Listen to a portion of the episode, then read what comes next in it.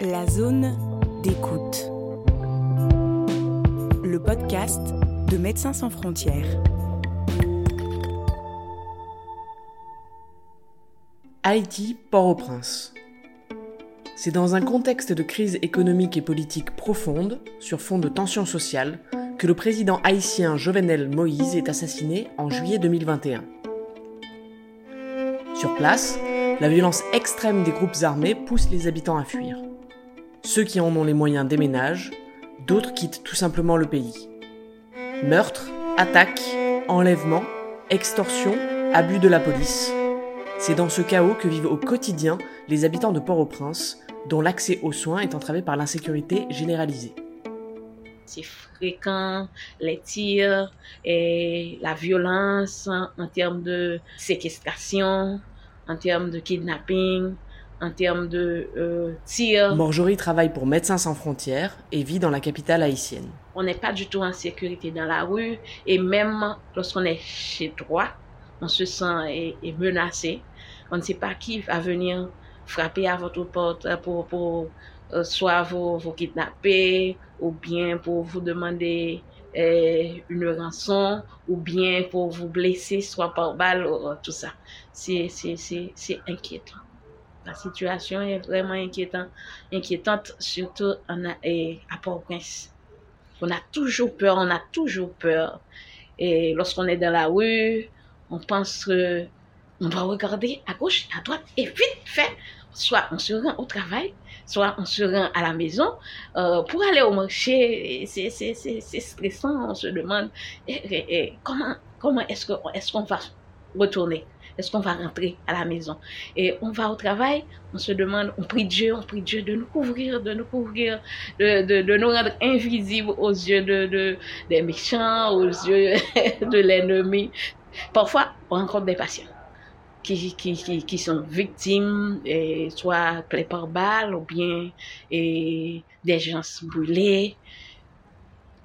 Lorsqu'on entend leur, leur euh, version des faits, on se dit, comment Est-ce que ça peut rester? Est-ce que ça peut durer? Combien de temps ça va passer? Qu'est-ce qui va arriver alors? Et est-ce qu'on peut supporter tout ça? Est-ce qu'on va, vivre dans cette situation? Je travaille dans un milieu où, on rencontre les gens qui vivent dans la violence, qui, s'est fait tirer une balle et qui est parfois même mort de, de, de, de, l'insécurité.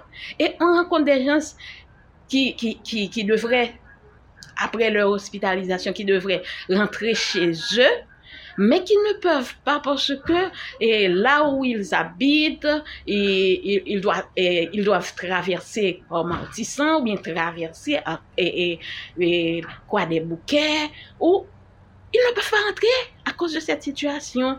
Ça encore, ça crée eh, du stress. Ça crée eh, eh, une situation étouffante.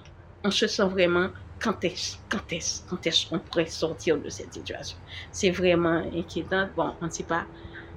Et j'aimerais j'aimerais demander à Dieu. Je demande toujours à Dieu, mais quand est-ce que ça va s'arrêter?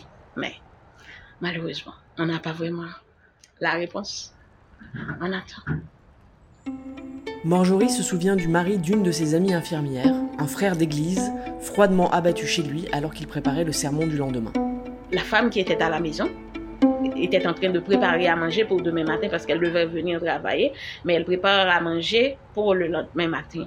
Et puis, elle a entendu un cri, un cri, euh, un cri fort. Et puis, elle s'est et- et- et jetée vers son mari qui était sur la galerie en train de préparer son, son sermon. Et puis, lorsqu'elle était venue, elle l'a trouvé sur un décubitus ventral. Et puis, elle l'a elle saisi dans ses bras pour dire qu'est-ce qui se passe, qu'est-ce qui se passe, qu'est-ce qui se passe?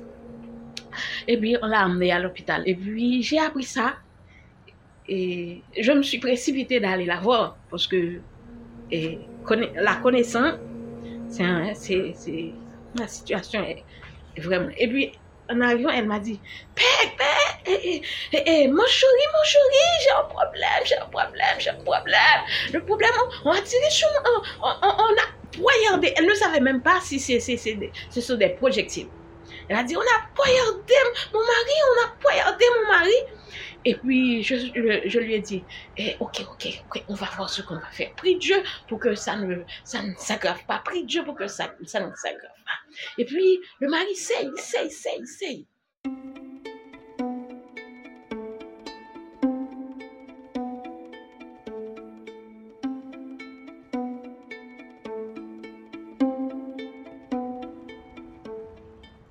Le patient sait énormément, le patient sait. On essaie de faire et, et, et de faire l'autotransfusion, on retire le sang, on est-.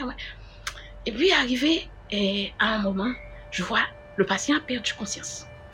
Je me suis dit, waouh, c'est pas bon signe, c'est pas bon signe. Et puis on a réanimé, on a réanimé. Plusieurs, tout le monde était là à porter mes fautes. On a réanimé, on essaie de réanimer, on essaie de réanimer. On, fait des examens, on fait tout ce qui était possible et imaginable pour sauver le patient.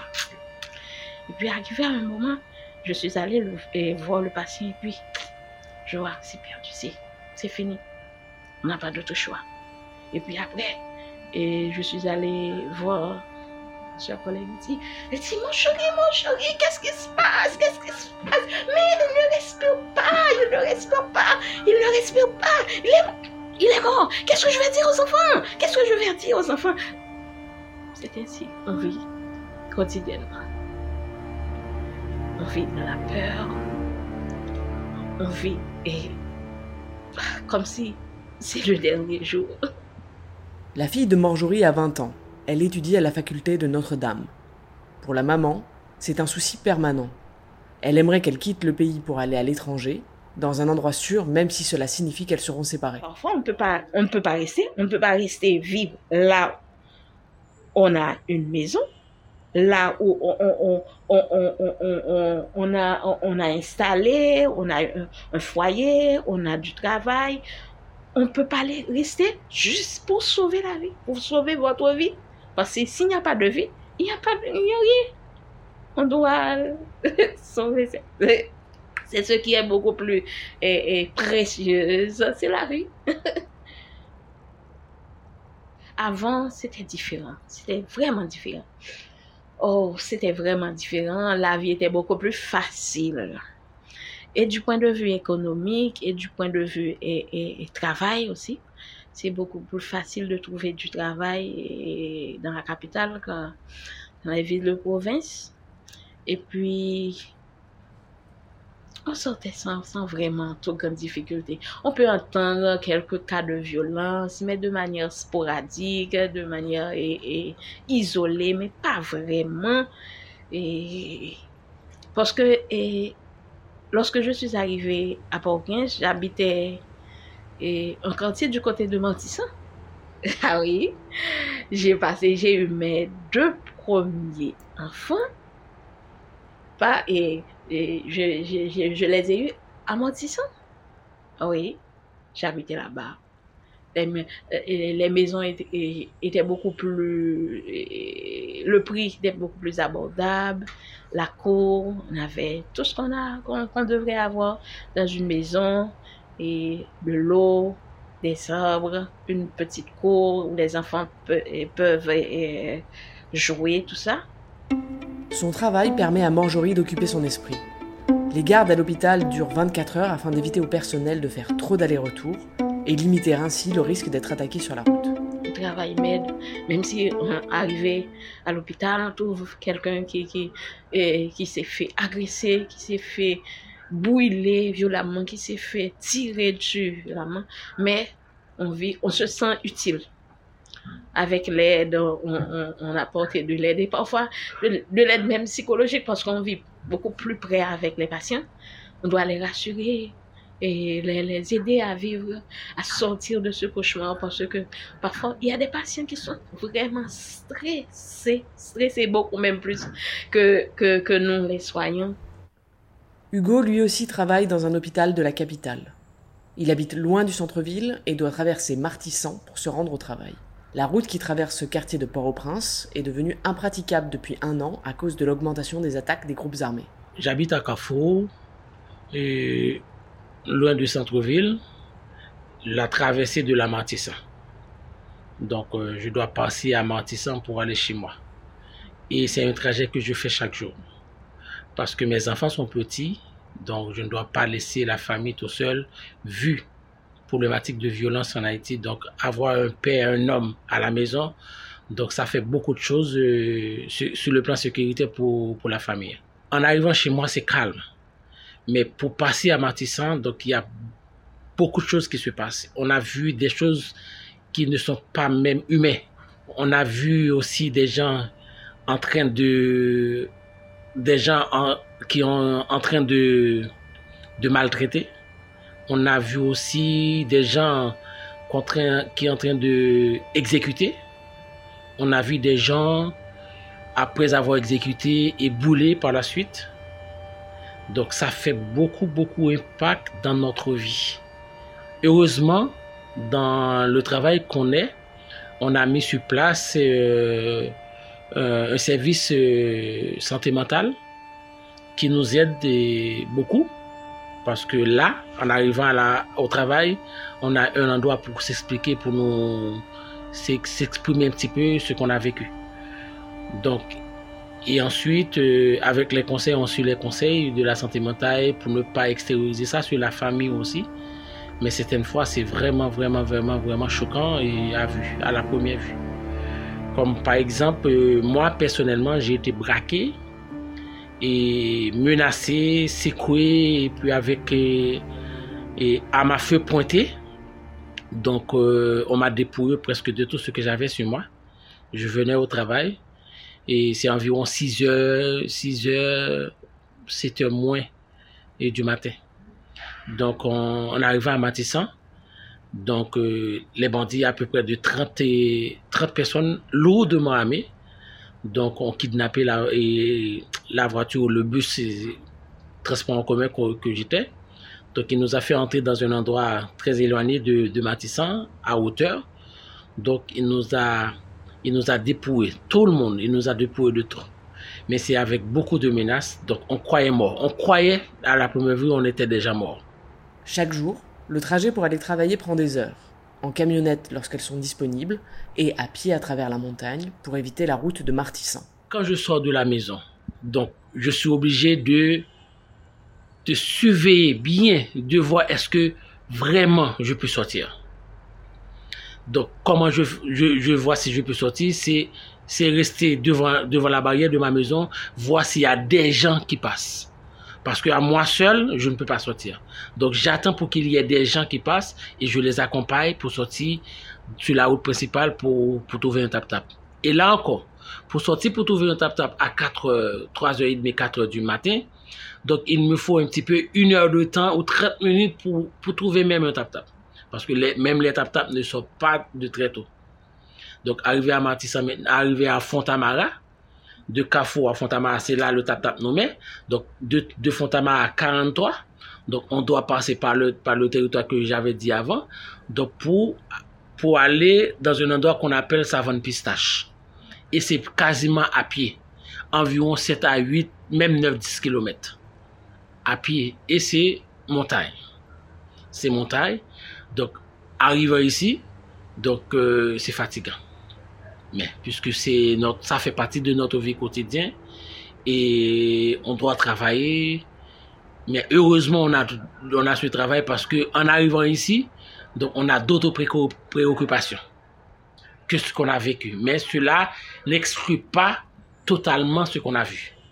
À plusieurs reprises, il est arrivé au père de famille de ne pas pouvoir rentrer chez lui et de dormir à l'hôpital, en raison des tirs et de la présence de bandes armées la vie est très chère en Haïti. Elle est très chère. Elle est très, très, très chère en Haïti. Donc, euh, non seulement c'est difficile pour trouver un travail, et quand on trouve ce qu'on gagne, ne peut pas vraiment répondre aux besoins de la famille. Donc, il nous faut des choses en parallèle, mais comment faire? Donc, on ne peut pas on ne peut pas créer trop de visibilité sur nous même si on gagne peu, on veut créer certaines choses. Si on crée trop de visibilité, donc il arrive de se faire kidnapper. Tu vois? Donc on est obligé, ce qu'on gagne, on mange. Tu vois? On mange ce qu'on gagne. Donc on ne crée rien. On ne peut pas créer.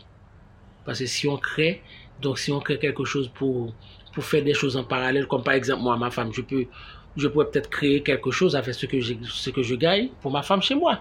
Mais si je le fais, donc il, y il va y avoir trop de visibilité sur ma maison, donc il y a un risque aussi pour se faire kidnapper c'est même pour envoyer nos enfants à l'école. Donc si on met l'uniforme sur notre, notre, nos enfants dès notre maison, il, y a trop de, il va y avoir trop de visibilité. Oui. On est obligé de mettre en civil oui, nos enfants. Arriver à l'école maintenant, on change. Tu vois? Donc c'est cette stratégie qu'on emploie. Parce que l'école qu'on a mis nos enfants, il y a des gens dans, vos, nos entourages qui ne peuvent pas faire ça.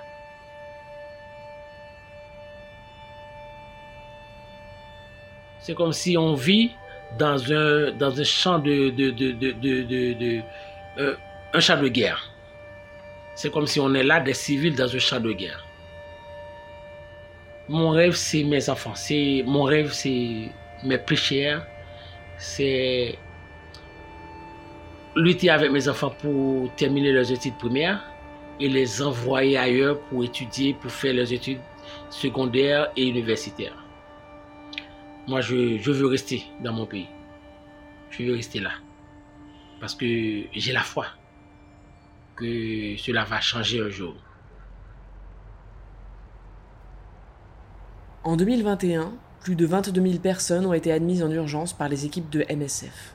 Dans nos structures, plus de 15 000 cas de traumatisme et plus de 830 brûlés ont été pris en charge. Plus de 1500 victimes de violences sexuelles y ont été soignées. C'était Haïti au cœur du chaos de Port-au-Prince, un podcast produit par Médecins sans frontières, avec la participation de Morjory, Hugo, membre du personnel de MSF à Port-au-Prince.